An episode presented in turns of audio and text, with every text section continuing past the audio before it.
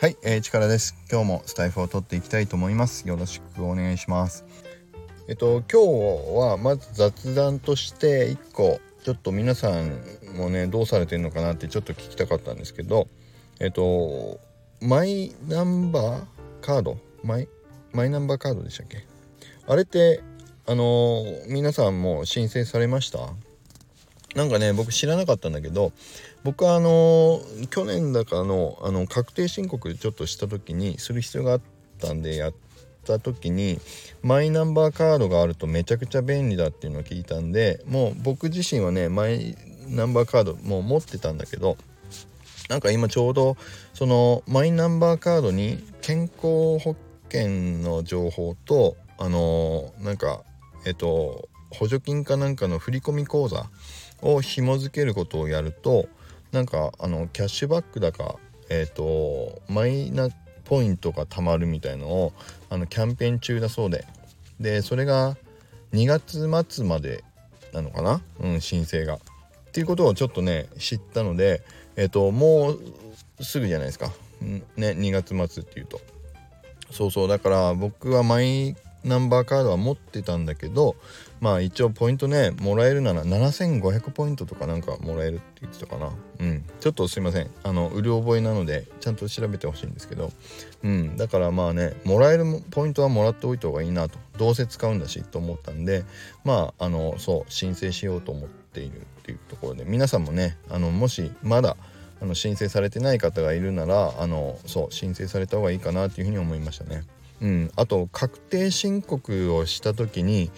あのマイナンバーカードを使ったらめちゃくちゃ簡単でしたね。あの税務署行く必要もないし自分のあの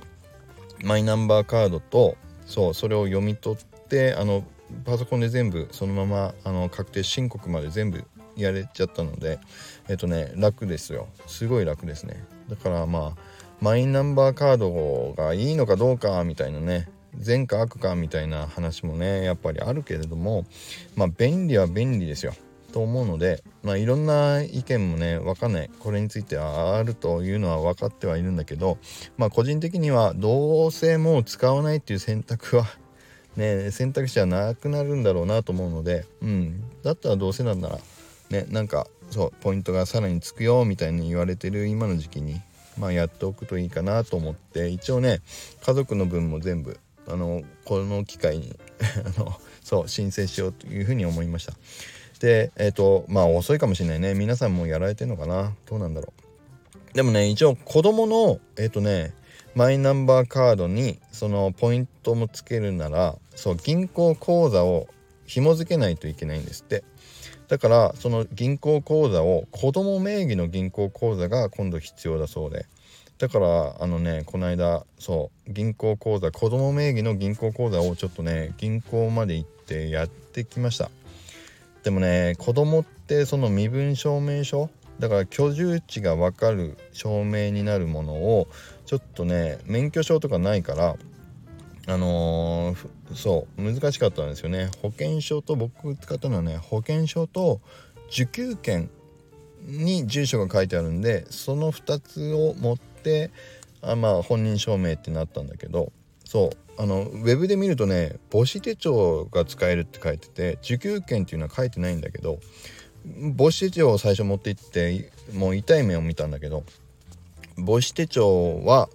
あの住所が書いてなかったんですよ僕んちのね母子手帳。で通常はそこにシールが貼ってあるはずですとかって銀行で言われたんだけどいやいや わかんないですって。ね貼ってないなら貼ってないですよねっていう話をして。まあそれだと本人証明に使えないのでそう健康保険証がじゃねえや健康保険証の裏に住所が書いてあるものとあとはあのそう受給券受給券にはあの住所が書いてあるのでそれをあの持ってきてくださいって言われたんでね一回そう家に取りに帰ってもう一回行って作りましたよ。ねとうとう娘のそうあの個人娘名義のあの銀行口座をね作りました。うんでもちょっとねそういう細かい話をちゃんと web にね書いておいてくれるといいなと思うんだけどね。うん。まあ皆さんもねちょっと同じような苦労をもしかしたらされるかもと思ったんでまあ冒頭にこういう話を、まあ、してみました。うん。まあねいろんな手続きめんどくさいですけどめんどくさいと思わずにねやらなきゃなと思ったんで、うん、無事に作ってきました。はい。ということでね今日 今日の本題はあのそれじゃなくてもう一個あるんですけどえっと今日はあの一個ハラペーさんのスタイフをあのちょっと聞かせていただいた時にえっとねハラペーさんからちょっとあの教わったことを紹介したいんですけどえっとねハラペーさんがそうスタイフの中で言っていたことっていうよりハラペーさんのコメント欄を見ててあのあなんだこれはってね僕知らなかった機能があってこれみんなスタイフやってる方知ってるのかな？でもねハラペーさん以外でやってる方僕あんまり見たことなかったんですけどあのねスタイフのコメント欄にえっとハラペーさんがやってたのってタイムラインを入れてたんですよ。タイムラインって合ってるかな？タイムライン。あの要は何何分何秒のところで何を喋ってます。でその後何分何秒のところで何を喋ってますっていうねあの時間を書いてあってそこをこう青くなってるからクリックするとスタイフの話がねそこのあの時間にリンクでピョンって自動的に飛んでくれるんですよ。ね。これすごいタイムあそうかタイムスタンプですよね。そう僕あれ何て言ったっけさっきタイムラインでしたかな？うんそうタイムスタンプだからねこれすっごく便利な機能だなと思ったんですよね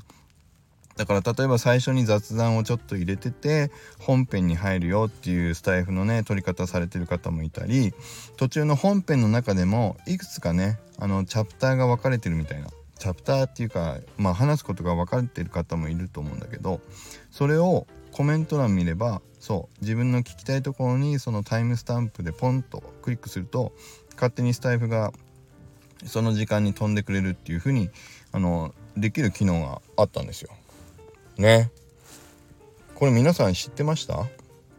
僕ねそれ知らなくてでも見てみたらね結構前からある機能だったみたいなんですよね。そうであのブログ書いてる方とかもいたけどえっとね見たら去年の2022年の4月ぐらいにもうその機能がすでにあったみたいです。うん、でえっとねあのそのタイムスタンプを入れ入れる入れ方はものすごい簡単であのコメント欄に普通にテキストでえっ、と何分何秒っていうのを普通のあの数字と何ていうの縦にこう点々って書いてあるやつ。何時何分って書く時の点々って縦に行くやつ。コロコロコロンって言うんだっけ？うん。それをあの挟んで数字を、えーと、入れるだけです。そうするとねあの自分でテキスト編集コメント編集してる時にはあのそのままテキストに見えるんだけどあのアップロードして公開した時には勝手にその何時何分っていうところが青くあの何変わってあのきちんとそこにこうポンと押すとスタイフその自分の放送回のスタイフの中でその指定した時間のところに飛ぶようになります。だからね一応今日の僕のスタイフのコメントのところにもそのタイムスタンプをまあ入れておおいえ なんだ口が回らなかったえっと入れておいてみようと思うんであのちょっと試しにねあこういう風にできるんだっていうのをちょっとやってみるとあの面白いと思いますんであの是非ね試してみてください。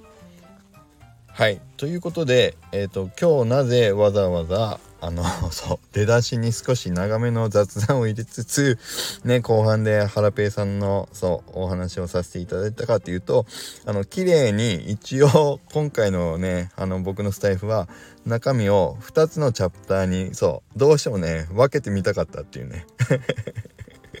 そうなので、えっと、最初の冒頭の、まあ、雑談えっ、とそうマイナンバーカードのねポイントが2月末ですよっていう話とあとはまあその中でねそう子供のそうあの講座を作るのにちょっと